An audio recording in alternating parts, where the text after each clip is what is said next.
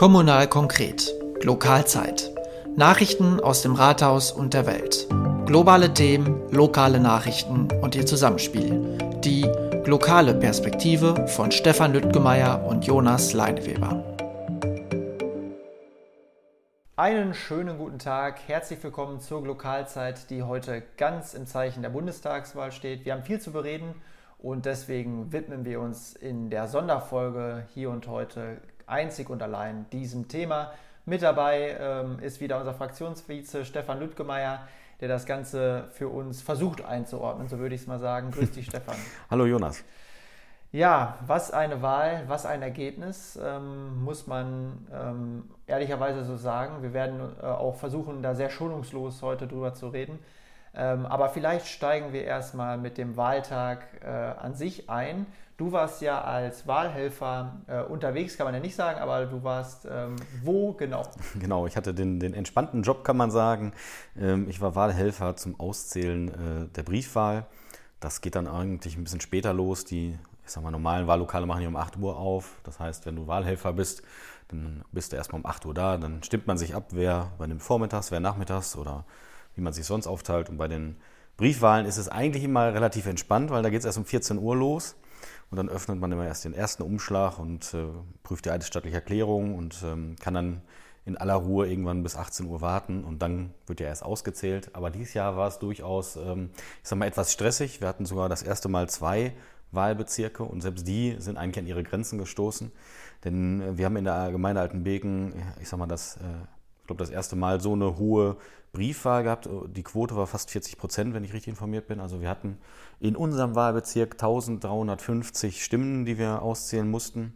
Normalerweise zählt sie so 400 bis 500 aus. Also dementsprechend lange haben wir da auch gesessen. Und ja. die neben uns das gleiche nochmal. Ja, ein gutes Beispiel ähm, ist sicherlich mein eigenes Wahlverhalten. Ich habe auch Briefwahl gemacht, obwohl ich ähm, zu Hause war. Also man weiß es dann ja irgendwie nicht und deswegen macht man ja sicherheitshalber oder machen viele, glaube ich, in diesen Zeiten Briefwahl. Ja, ich mache das nicht. Ich gehe eigentlich mal gerne äh, wirklich noch los und sehe das so als, dein, dein als kleine Prozession. Du ziehst deinen Anzug an, glatt gestriegelt, geht ja, dann los zur Wahl. Anzug ähm, vielleicht nicht, aber ich gehe immer noch ganz gerne selber ins Wahllokal und ja. äh, mache das nicht per Brief, weil das hat irgendwie, weiß ich nicht, hat mehr. Ein bisschen was Feierliches genau. sozusagen. Also man lebt die Demokratie genau. dann äh, förmlich. Genau, also bei mir war es ganz entspannt. Äh, wir waren deswegen, äh, hatten den Sonntag frei zur Verfügung, waren ein bisschen Kunst im Wald in Altenbeken anschauen, war sehr schön. Das Wetter passt ähm, auch. Aufregender wurde es dann ähm, um 18 Uhr, muss man sagen. Die erste Prognose, es geht ja immer los mit einer Prognose, dann erst kommt die Hochrechnung. Ähm, wo warst du um 18 Uhr? Warst du immer noch mit dem Briefwahlergebnis? Ja, wir waren da äh, so weit, dass wir dann um 18 Uhr ziemlich die Stimmzettel auf den Tisch gekippt haben und angefangen haben auszuzählen. Natürlich ist es so, man hat das Handy auf und äh, aktualisiert andauernd den Button und wartet jetzt auf die erste Prognose. Ähm, die war ja dann auch schon, ich sag mal, eher schwierig für uns, aber ähm, ja, fast wie zu erwarten, muss man ja auch sagen. Wie zu erwarten, ähm, wobei einige und nicht wenige hätten ja ähm, damit gerechnet, dass die CDU noch schlechter dasteht. Einige haben aber auch damit gerechnet, dass es noch so einen Umkehreffekt gibt und dann die CDU doch besser dasteht. Also ein bisschen besser ist es ja geworden als die Umfrage. Ich hätte durchaus gedacht, dass es äh, noch enger wird oder vielleicht sogar äh, zum Gunsten der CDU hätte fallen können, weil einfach die Umfragen hatten wir ja, glaube ich, irgendwann schon mal vor einigen Wochen mit den, mit den Landtagswahlen. Ist immer sehr schwierig, was so Umfragen kurz vor der Wahl angeht. Ja, aber man muss sagen, äh, diesmal waren die Umfragen gar nicht so schlecht im ja. Vorfeld. Auch die äh, Prognosen und Hochrechnungen im Anschluss sehr gut.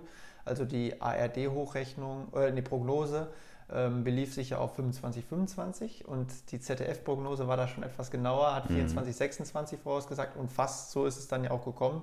Und in den Hochrechnungen bestätigte sich allmählich diese 1,6% Kluft, die es dann am Ende geworden ist. Ja. Ähm, ja, vielleicht erstmal ganz global drauf geguckt. Wie bewertest du dieses Ergebnis? Also in Summe, wie gesagt, erschreckt es einen ja nicht so wirklich, weil man mit den Umfragen im Vorfeld ja sich eigentlich damit so ein bisschen abgefunden hat, so schlimm wie es ist. Was ich sehr positiv finde, ist, dass die Linkspartei äh, relativ schlecht abgeschnitten hat und beim Auswerten ist es auch so, dass es äh, ziemlich deutlich so war, dass ganz oft äh, man einen Stimmzettel hatte, wo dann Erststimme an die SPD gefallen ist und Zweitstimme dann die Linke war. Also heißt, man hat schon so eine ähm, Kristallisierung auf, auf verschiedene Kandidaten gehabt. Und äh, ich sag mal, ähm, dass da jetzt mit drei Direktmandaten die Linke noch reingezogen ist, das ist auch etwas, was, glaube ich, nicht sehr viele auf dem Schirm hatten, dass es so eine Möglichkeit gibt mit drei Direktmandaten. Aber du hast es vorher gesagt, ne? Du hast es im Vorfeld der Wahl, haben wir immer darüber gesprochen und genau. hast gesagt, es gibt auch diese, ähm, diese Möglichkeit. Ja, die wohl, also ich wusste nicht, dass die schon mal gezogen wurde. Also von daher gesehen ist es auch mal schön, dann hat jetzt zumindest jeder mal auch diese Information, dass es da so eine kleine Schlupfloch gibt für die 5%-Hürde. Mhm. Also ebenso erfreulich, äh, wo wir bei den Rändern sind, ist ja, dass die äh, AfD nicht zulegen konnte.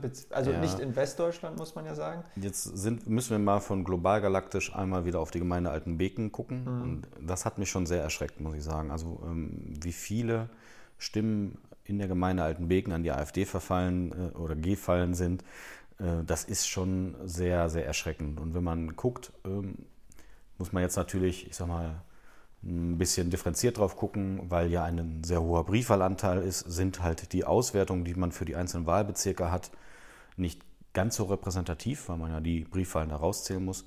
Aber wir haben einen Wahlbezirk, wo wir eine 24% AfD-Stimmverteilung haben und das finde ich natürlich schon ja, besorgniserregend, muss man wirklich so sagen. Mhm. Also, aber also da spiegelt sich ja genau das drin, also äh, national betrachtet, bundesweit betrachtet, Sie kann man sagen, die Ränder ähm, haben nicht zugelegt, sondern ganz im Gegenteil.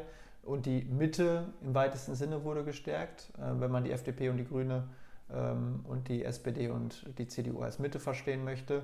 Ähm, ja, aber in Ostdeutschland Erstarken der AfD, äh, also man kann ja nicht sagen ein Wiedererstarken, sondern eigentlich äh, etablieren die sich fast als Volkspartei dann ja. mittlerweile.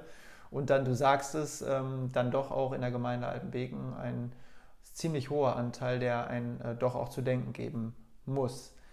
Ähm, gut, soweit zu den Rändern vielleicht, aber wir wollen gar nicht ablenken und ähm, blicken mal ähm, auf die Partei, die natürlich äh, bei uns ganz stark im Fokus liegt, nämlich die CDU. Ähm, der äh, Auftritt von Armin Laschet nach der Wahl, die, also die erste Äußerung ähm, dazu hat mich wirklich erschrocken, muss ich ganz ehrlich sagen.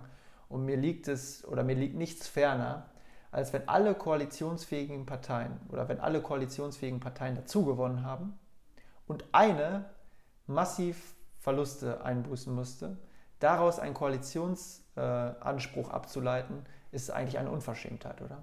Ja, also es ist einfach so, dass erstmal ähm, ich sag mal, das ist steht so geschrieben, aber ähm, die Partei, die die meisten Stimmen auf sich vereint, hat erstmal den Regierungsauftrag und hat erstmal die Aufgabe, äh, Koalitionen zu suchen und zu bilden. Und ich finde, daran sollte man sich auch erstmal halten. Ähm, wenn wir jetzt drei Monate weiter wären und äh, die SPD keine Koalition zusammenkriegt, dann ist das alles okay. Aber an dem Wahlabend hätte das Einzige, was er hätte sagen sollen, ist, okay, ähm, ich nehme diese, diese Wahlniederlage, denn nichts anderes ist das, auf meine Kappe das sind 8 Prozent, glaube ich, die wir da äh, verloren haben. Da gibt es nichts dran schön zu reden und kann man keinen Koalitionsauftrag mitnehmen.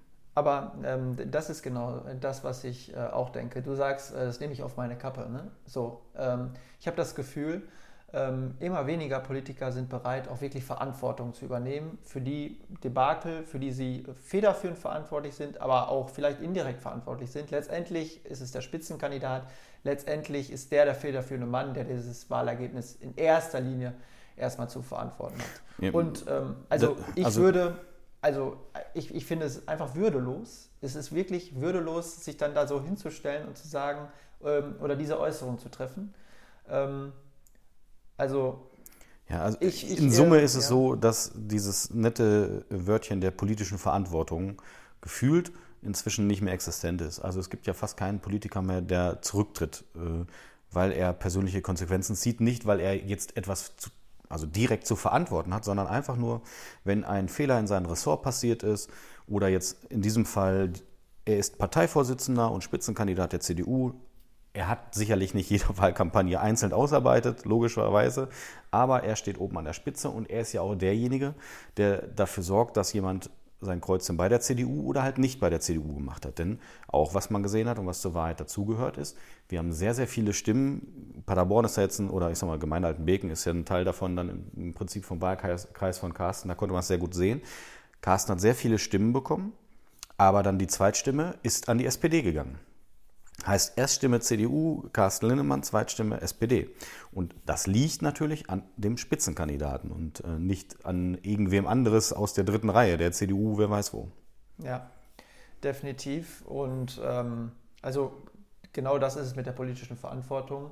Ähm, man bleibt einfach ähm, so lange sitzen, ähm, äh, bis man hofft, dass gar keiner mehr weiß, dass man immer noch da sitzt. Beispiel Andi Scheuer. Ne? Also, ja, ähm, ja. ja, also genau das sind diese das Beispiele. Das Paradebeispiel Und dafür, ja. Ähm, mich hat es wirklich erschrocken, ähm, dass man da so darauf reagiert hat. Am Tag danach war ja Zurückrudern, man kann sagen, nicht auf allen Ebenen, so, aber so ein bisschen zumindest.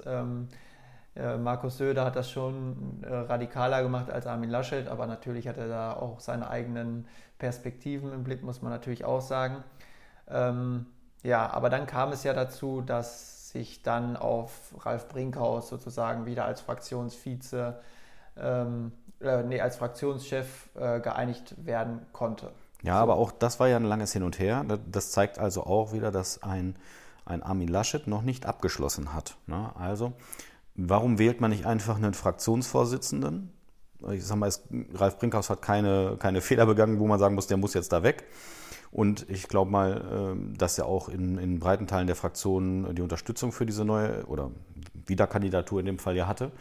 Heißt, warum gab es da am Anfang diese Querelen, dass ein Armin Laschet wollte, dass der Fraktionsvorsitzende erstmal nur für einige Wochen gewählt wird? Hängt ja nur damit zusammen, dass wenn er es nicht hinbekommt, eine Koalition zu bilden, die dann die Regierung stellt, dann möchte er gerne den Fraktionsvorsitz führen, weil er dann der Oppositionsführer sein möchte. Denn was auch feststeht, er wird aus Nordrhein-Westfalen verschwinden und denn er hat ja ein Bundestagsmandat bekommen, wird dann in Berlin sitzen. Wenn er jetzt nicht in die Fraktionsspitze reingeht, dann wird er einfacher Abgeordneter sein. Glaubst du, also die Frage, also glaubst du, dass Armin Laschet Fraktionsvorsitzender wird, sollte es keine Koalition? Nein, glaube ich nicht. Äh, das, also ich glaube nicht, dass die Fraktion das mitmachen wird, weil da jetzt eigentlich das Spielchen der politischen Verantwortung drin ist. Denn auch wenn er die politische Verantwortung nicht übernommen hat, ist es doch so, dass ich glaube, dass Großteile der CDU ihm die politische Verantwortung zuspielen. Und das ist faktisch so. Und ich glaube nicht, dass er in der Fraktion noch den Stellenwert hat, dass er das durchdrücken könnte. Auch jetzt, Ralf Brinkhaus ist ja nur für sechs Monate gewählt, ja doch sechs Monate gewählt. Dass er ihn dann ablösen könnte, ist eigentlich ausgeschlossen. Mhm. Also ich glaube, ihm wird nichts anderes übrig bleiben und den Moment äh, mit Würde zu gehen, hat er eigentlich schon verpasst. Aber ja. ich glaube, er muss einfach den Hut ziehen und ähm, klar, hat viel aufs Spiel gesetzt, auch mit NRW. Aber so ist das politische Spiel einfach. Und, ähm Wenn man um das höchste politische oder korrekterweise das zweithöchste politische Amt in Deutschland äh, äh, ringt, dann ist das immer mit einem Risiko verbunden. Ich glaube, das ist sich eigentlich jeder von diesen dreien bewusst gewesen, denn auch eine Baerbock und eine Olaf Scholz haben ja sehr viel riskiert. Hätte ein Olaf Scholz verloren, hätte der in der SPD auch nichts mehr zu melden gehabt. Ja, genau, ne? richtig. Das, das gleiche Spiel äh, ist es ja da auch so. Also von daher gesehen gehört das einfach mit dazu. Ja. Ähm, Deutschlandfunk ähm, habe ich einen spannenden ähm, Kommentar heute ähm, gehört. Und da hat der Chefkorrespondent Stefan äh, Detjen äh, kommentiert. Ähm, die CDU muss sich jetzt mit ihrer Altersstruktur beschäftigen, mit dem geringen Frauenanteil auf allen Ebenen und besonders mit ihrer Jugendorganisation, die sich in eine ähm, renitent konservative Ecke verrannt und den Anschluss an die Mehrheit ihrer Generation verloren hat. Wie würdest du diese Aussage bewerten? Das äh, kann ich so, äh, glaube ich, ohne Probleme unterschreiben.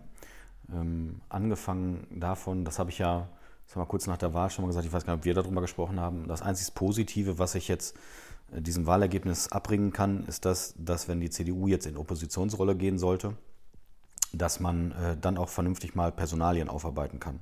Heißt, mal einfach wirklich durch den Bundesvorstand gucken und äh, durch, ich sag mal, bestimmte ähm, Funktionen der CDU und überlegen, sind da die Leute noch richtig am Platz oder ist das jetzt durch äh, ich sag mal so, eine lange Regierungsphase ist was, etwas eingeschlafen und sitzen da Leute schon viel zu lange auf denselben Posten.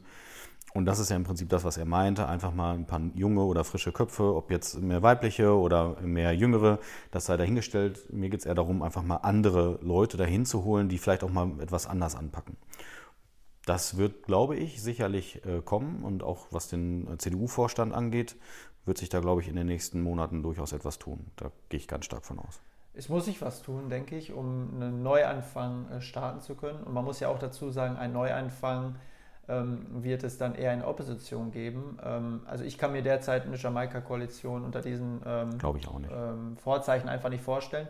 Aber du hast gerade was äh, Interessantes angesprochen, neben den Personalien, da gehe ich äh, komplett mit d'accord, dass man die austauschen muss. Ich glaube, wir könnten ad hoc äh, sieben bis acht Personen aufzählen aus dem Stehgreif. Ähm, aber du hast ähm, auch was gesagt nach einer so langen Periode der Regierung. Und ähm, ich glaube auch, dass das ein ganz natürlicher Effekt ist, ähm, dass nach so langer Zeit, 16 Jahre Angela Merkel, ein, ein ähm, ja, einfach ein, ein Bedürfnis nach Austausch und Wechsel, nach Aufbruch auch in vielerlei Hinsicht, ähm, ohne jetzt die Amtszeit von ihr schlecht zu reden, gar keinen Fall. Also wir sind ja in weiten Teilen auf, genau auf ihrem Kurs, aber ähm, es ist einfach so, es war bei Helmut Kohl so, da kam Rot-Grün, also eine, ein, ein, ähm, ein Machtwechsel, der noch viel radikaler war als der, der jetzt kommen mag, nach äh, Konrad Adenauer. Äh, gut, da kam noch Lud, äh, Ludwig Erhard und Kurt Georg Giesinger, aber jeweils nur für drei Jahre. So richtig stabil war das auch nicht mehr. Und dann kam Willy Brandt. Ähm, deswegen so ein bisschen ähm, meine These, würde ich jetzt einfach mal sagen, nach so langen Perioden der Regierungszeit wechselt dann auch einfach mal die politische Macht. Ja, das ist ja auch ganz normal und wie du schon sagst, eigentlich so einen starken Wechsel ist es ja gar nicht jetzt. Ne? Also es genau. ist nicht so deutlich ausgegangen, dass es jetzt äh, für, für eine rot-grüne Koalition reichen würde. Also von daher gesehen hält sich das auch noch in Grenzen. Und ich sage mal, eine FDP wird ja auf jeden Fall mit dabei sein. Heißt, wirtschaftspolitisch mache ich mir jetzt nicht ganz so die Sorgen. Äh, heißt, da werden wir schon irgendwas hinbekommen. Aber die große Chance sehe ich auch wirklich in der Oppositionsrolle, sich einfach mal zu reformieren in der CDU. Und das ist, glaube ich, auch bitter nötig. Mhm. Ähm, Bundestagsabgeordneten Carsten Lindemann äh, haben wir schon äh, angesprochen. Wir waren ja einer äh, der letzten sozusagen, die mit ihm ein äh, kleines Format gemacht haben. Ähm, wie schätzt du jetzt ähm, seine Rolle ein? Also ich meine, klar ist schwierig, da jetzt äh, reinzuschauen, aber immerhin, äh, ich glaube, stärkstes Ergebnis in äh, NRW und drittstärkstes Ergebnis in Deutschland. Genau. Also, ähm, also kommt schon mit einem mächtigen ähm, Vorschussboni sozusagen aus dem Wahlkreis. Ja, also er hat sicherlich ein bisschen eingebüßt bei den Prozenten, aber äh, ich sag mal, im Verhältnis der Gesamt-CDU, wenn man sich das dann wieder betrachtet, steht er, glaube ich, sehr, sehr gut da und hat auch wieder ähm, ich sag mal, das Direktmandat sehr deutlich mit einem Abstand zu den nächsten Kandidaten geholt. Das heißt, äh, da ist äh, sehr, sehr viel Luft noch, äh, bis der nächste Kandidat ansatzweise da rankommt. Und das stärkt ihm, glaube ich, schon den Rücken, auch wenn es dann interne Parteidiskussionen dann gibt zu irgendwelchen Positionen. Das ist schon so. Ähm, wird sicherlich spannend, ähm, was da die nächsten Monate für ihn bringen werden. Ähm, Ministerposten wird es wohl nicht werden. Nee. Da gehen wir von aus. Aber mal gucken, was so innerparteilich da passieren wird. Das äh, ja. ist sicherlich interessant. Also man konnte schon verschiedene Medien entnehmen, dass wohl die verschiedenen Lager, also unter anderem das von Carsten Lindemann, ihn auch so ein bisschen gedrängt hätte, den Fraktionsvorsitz sich schon zu greifen. Ähm, es haben sich dann aber doch keiner, der gehandelt wurde, aus der Deckung getraut und so dass man sich nochmal auf Ralf Brinkhaus einigen konnte. Aber ich bin mir fast sicher, dass es auch nicht bei Rolf Brinkhaus bleiben wird als Fraktionschef. Ähm, wenn dann jetzt sozusagen die Verhältnisse, in der wir in die nächste Legislatur gehen, äh, geklärt sind. Ja, also ich denke, das wird sich sowieso ein paar Monate noch hinziehen und äh, Ralf Brinkhaus ist dann für die nächsten sechs Monate, glaube ich, schon der richtige Kandidat. Dann muss man nicht so einen extremen Umbruch gleich fahren. Und wenn sich dann gezeigt hat, wie die nächste Regierung aussieht, ich sag mal, dann kann man sicherlich auch nochmal anders über den Fraktionsvorsitz äh, reden. Mhm. Ja, kommen wir vielleicht zu denen, ähm, die ordentlich zulegen konnten. Olaf Scholz hat immer gesagt, die Balken gehen nach oben bei der SPD, bei der FDP und äh, bei der Grünen liegen sie auch oben im Vergleich natürlich ähm, zu der letzten Bundestagswahl, wobei sie da auch sehr schlecht abgeschlossen hatten. Aber natürlich, ähm, da muss sich die Grüne, finde ich, auch ehrlich machen und auch das ist zu wenig passiert. man war ja mit dem Ergebnis oder kann mit dem Ergebnis nicht zufrieden sein, wenn man einige Monate noch zuvor ähm, eigentlich auf, auf dem Kurs war, dass man vielleicht den nächsten Bundeskanzler stellen kann. Ja, ich sehe das immer ein bisschen zwiegespalten. Ähm, es ist sicherlich so, dass sie ein höheres Potenzial zu einer gewissen Zeit hatten, aber das war natürlich auch eine euphorische Phase. Ne? Gerade neue Kanzlerkandidatin, ähm, junge Frau, die dann sicherlich in den äh, Medien erstmal ein bisschen Pluspunkte äh, dazu gewonnen hat und ähm, deswegen dann vielleicht auch in den Umfragen etwas darüber lag. Ich habe auch gedacht, dass sie so zwei, drei Punkte mehr kriegen, aber realistisch gesehen ähm, gab es damals schon ähm, eine Analyse, ich weiß gar nicht, von wem war die denn, ob das von der Welt war, äh, von der Reporterin auf jeden Fall sehr spannend. Da hat man so ein bisschen abgewogen zwischen Habeck und Baerbock. Und man hatte der ähm, Baerbock ein solides Ergebnis zugetraut, so 15 Prozent, die die sicher holen würde. Und den Habeck, dem hat man zugetraut, dass er bis zu 20 Prozent hochgehen könnte. Aber wenn er schlechte Tage hat, die hatte er ja durchaus auch mal, dass es auch äh, sehr viel tiefer als 15 landen könnte. Also von daher ist es gar nicht so äh, abwegig oder so weit davon entfernt, wie man damals schon gedacht hatte. Hm, also weiß ich nicht. Ähm, ich sehe das in dem Fall von Annalena Baerbock ähnlich wie bei Armin Laschet. Eigentlich fehlt mir da auch die politische Verantwortung. Auch, dass man, also sie hat eingestanden, dass sie Fehler gemacht hat, aber im Prinzip äh, rettet sie sich jetzt in diese Koalitionsverhandlungen und pokert um die größten Machtposten der Bundesrepublik mit. Ja. Und ich finde, auch da ist, ist also weiß ich nicht, ich, ich habe das Gefühl, ähm, die Person und die politische Verantwortung scheinen entkoppelt zu sein, obwohl man ja mit der Person massiv wirbt im, im Wahlkampf. Mhm. Und deswegen fehlt mir da auch eigentlich die Verantwortung. Ja, bei ihr ist es jetzt natürlich schwierig, ne? weil im Endeffekt haben, haben die ja ordentlich Punkte dazu gewonnen. Nur nicht so viele, wie man hätte vielleicht gewinnen können. Jetzt von ihr zu verlangen, politisch zurückzustecken, deswegen ist natürlich schwierig, weil was ist dann messbar gewesen? Wann wäre es genug gewesen? Ne? Also wann wäre es nur die Kanzlerschaft oder also nur die größte Partei. Da ist ein bisschen schwieriger als bei Union. Bei Union ist klar, 8% verloren, das ist auf jeden Fall ein, ein derber Verlust. Ja, ne? aber man muss, man muss im Kontext sehen, bei der letzten Bundestagswahl 2017 war es ein massiv schlechtes Ergebnis der Grünen. Also damit ja. hätte niemand gerechnet, dass es so schlecht ausfällt. Also die dazu gewonnenen Punkte sind jetzt auch, muss man auch schon in diesem Kontext sehen, äh, erstens. Und zweitens, es ist natürlich die Zeit der Grünen, also ähm, da spielen natürlich die äh, Entwicklungen, äh, die globalen Klimaentwicklungen ganz klar in ihre Karten.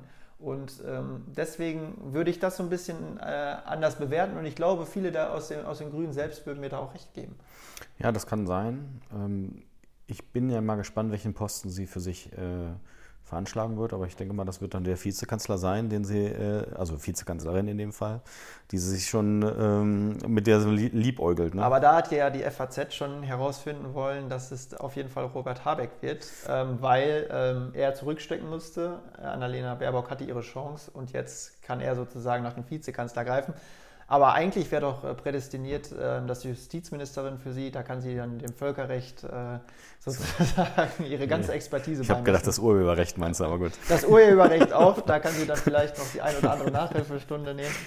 Ähm, ja, nein, Spaß beiseite. Ähm, man muss das immer äh, natürlich äh, abgewogen ähm, betrachten, ganz klar. Ähm, der Fall Armin Laschet, wenn ich ihn mal so nennen darf, wiegt natürlich in dem Fall ähm, sicherlich schwerer als der von Annalena Baerbock, ist schon ja. richtig. Ähm, ja, und dann lass uns mal über die FDP reden. Ähm, bei den Erstwählern die beliebteste Partei. Wie kannst du dir das erklären? Ja, ich glaube, das ist äh, einfach ein, also bei den Erstwählern, bei den jungen Leuten einfach einen, einen, Drang gab, weg von den Volksparteien, von den breiten Massen, einfach zu den kleineren Parteien, zu der die Grünen ja eigentlich damals ja dann noch zählten. Ähm, dass bei den Jüngeren die FDP gerade so im Kommen ist, ist sicherlich auch eine Frage von äh, den Werten, die dahinter stehen. Ich sag mal, da ist jetzt der, die, der Wirtschaftstag wahrscheinlich nicht so der spannende Punkt, eher der Liberale. Digitalisierung auch, ne? Die einzige sind, Partei, die das massiv gespielt genau. hat. Und natürlich der Freiheitsaspekt, der natürlich dann auch immer zieht. Ja. Ähm, Sicherlich ja. Corona wird da auch äh, einen Teil mitgemacht haben, weil denn das, was die FDP ja gemacht hat, ist ja ähm, durchaus Maßnahmen eingefordert, aber auch immer den Schritt, der, ich sag mal, dann heißt, was nötig ist, aber wenn sobald es nicht mehr nötig ist und gerechtfertigt wird, soll es wieder abgeschafft werden an Maßnahmen.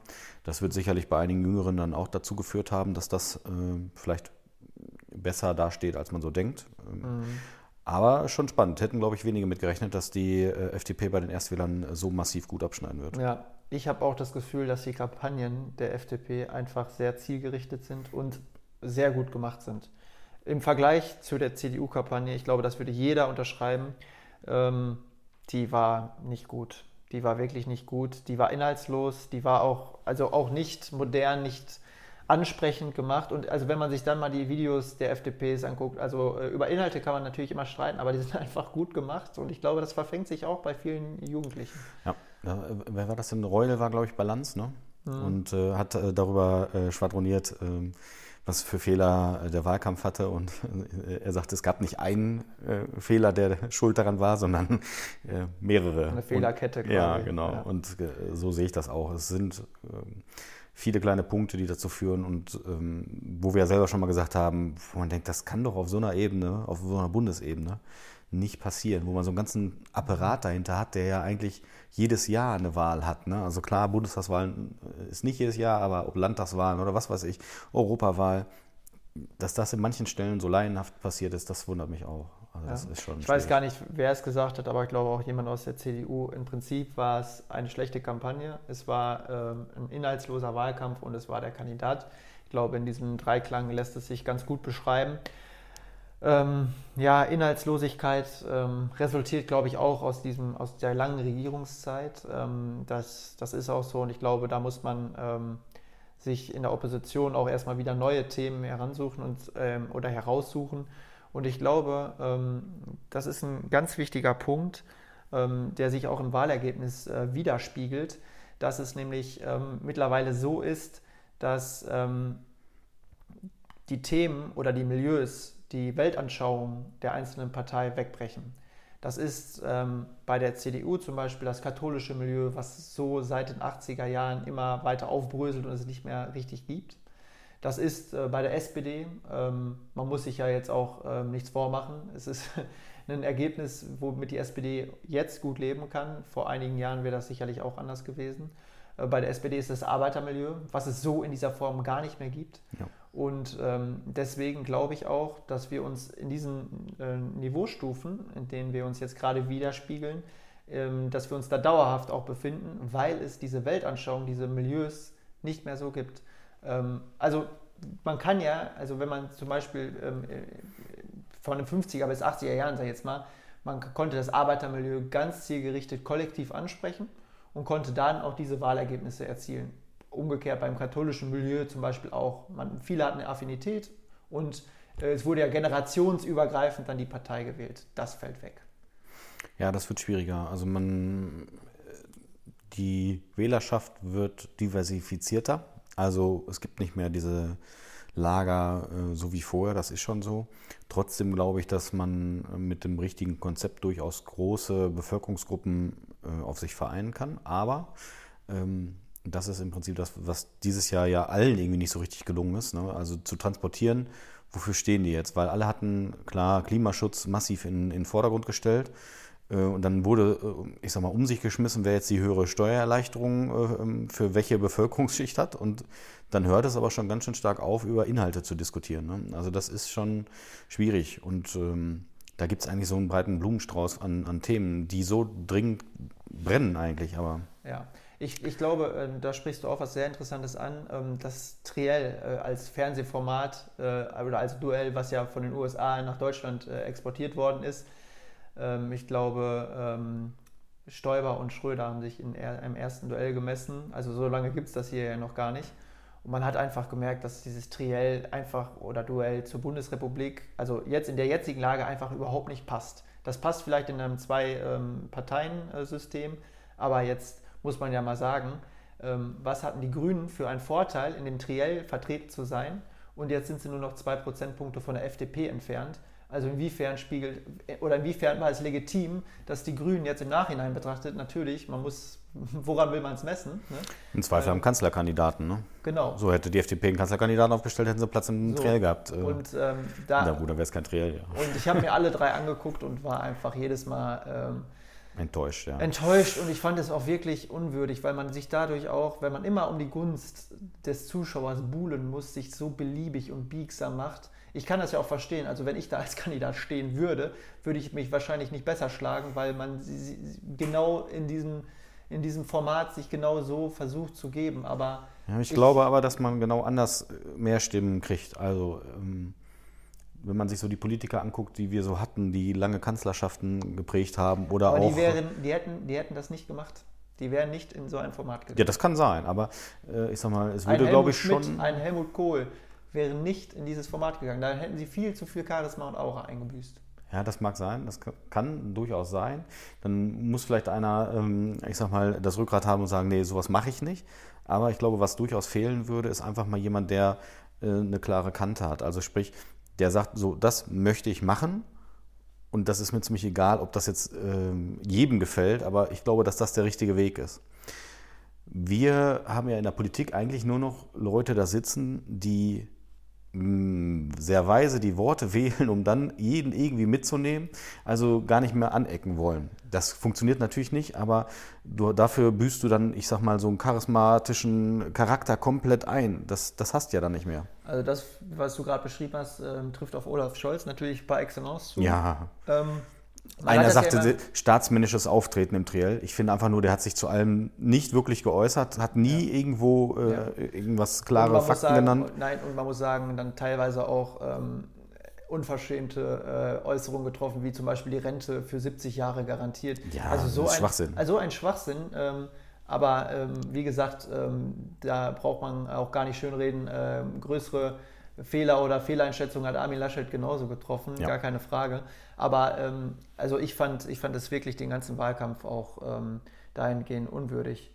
Ähm, jetzt haben wir ein ähm, Selfie ähm, gesehen ja. von ähm, Annalena Baerbock, äh, Robert Habeck, Christian Lindner und Wissing. Mhm. Genau. Äh, die, Generalsekretär. Genau, Generalsekretär der FDP die ähm, ja ein schönes Selfie aus irgendwelchen Räumlichkeiten gemacht haben, die irgendwie nach einer privaten Wohnung oder so. 20.000 Instagram-Filter drüber, Hauptsache ja, genau. wirkt gut.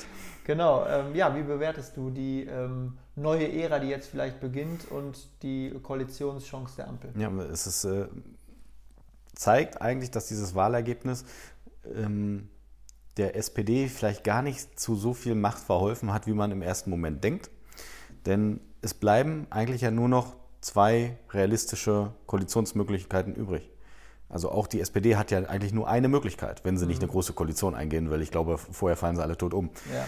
Ähm, heißt, die, eigentlich haben die gar nichts zu melden. Denn die Grünen und die SP, äh, FDP werden sich zusammensetzen und werden jetzt ausloten, was sie untereinander wollen. So wie sie es ja angekündigt haben und jetzt schon gemacht haben mit dem Selfie. Und heißt, wenn die beiden sich einig sind, so, dann ist ja nur noch die Frage, CDU oder SPD, wer geht mehr in unsere Richtung? Also die SPD wird auch kein, kein, kein einfaches Los haben, um äh, in diese Verhandlung zu gehen. Also das ist Aber wer könnte das besser in sich vereinen als Olaf Scholz, oder? Meinst du wegen äh, Gedächtnislücken und staatsmännischem Auftreten? Wegen dem staatsmännischen Auftreten. Also okay. ich glaube schon, dass er ähm, das schafft, äh, sozusagen ähm, ja, zu integrieren. Aber die Frage ist dann, zu welchem, welchem Preis? Zu ne? welchem Preis der SPD dann auch wieder. Ne? Ja, also andersrum ist genauso, wenn ein, ein Armin Laschet wirklich es hinbekommen würde, eine Koalition zu schmieden, dann ist ja auch die Frage, welchen Preis muss er dafür zahlen genau. und verkauft die CDU dann unter Wert? Genau. Und ich glaube, ähm, das könnte bei der SPD äh, wir wollen jetzt gar nicht zu weit in die Zukunft gucken, aber bei der SPD auch dafür führen, äh, zuführen, dass die linke oder der linke Rand der SPD ähm, sich schon wieder gegen einige Sachen äh, der Regierung stellen wird. Und ich, ich glaube, da ist der nächste innerparteiliche Streit vorprogrammiert. Ähm, aber man muss ja natürlich auch sagen, wie will man es anders machen? Also man muss sich auf die, also ein Scheitern hat ja Herr Habeck zum Beispiel gesagt, ist ja verboten. Ähm, so ist es und ja, also es ist schwierig. Oder? Dann lass uns doch mal jetzt eine letzte Schätzung geben. Was glaubst du, selbst wenn es jetzt, sagen wir mal, in drei Monaten haben wir eine Regierung, eine Drei-Parteien-Regierung, wie lange mhm. wird die denn halten? Die wird die ganze Legislatur halten. Meinst du? Ich bin ja eher äh, äh drei Parteien, das ist ja eigentlich so eine Zerfleischerei nachher und dann mit internen Parteiflügeln, das wird bei der SPD noch richtig rumoren, glaube ich. Ich könnte mir vorstellen, dass das viel eher schon zerbricht. Aber wir gucken mal wir gucken, ähm, wir werden das im Auge behalten und äh, sind gespannt. Ähm, ja, so oder so ist es eine aufregende Zeit, kann man glaube ich sagen. Es ähm, macht natürlich auch Spaß, sich so intensiv mit Politik auseinanderzusetzen. Ähm, auch wenn das natürlich am Montag schon ähm, bei vielen, glaube ich, auch ein Schock war. Ähm, und ja, aber sehr interessant, wie dann auch umgegangen wird mit solchen Ergebnissen. Und ich bin sehr, sehr gespannt, wie sich das weiterentwickeln wird. Wir werden das weiter besprechen auch hier in der Lokalzeit, dann wieder vermischt mit äh, lokalen Themen und Presseartikeln. Heute ähm, war es das zu der Sonderausgabe. Vielen Dank, Stefan. Ja, ebenso. Dankeschön. Ja, liebe Hörerinnen und Hörer, ähm, kommt äh, gut durch die nächsten Wochen und wir hören uns äh, zur nächsten Folge, wenn Sie mögen. Bis dahin eine angenehme Zeit. Kommunal konkret. Lokalzeit. Nachrichten aus dem Rathaus und der Welt.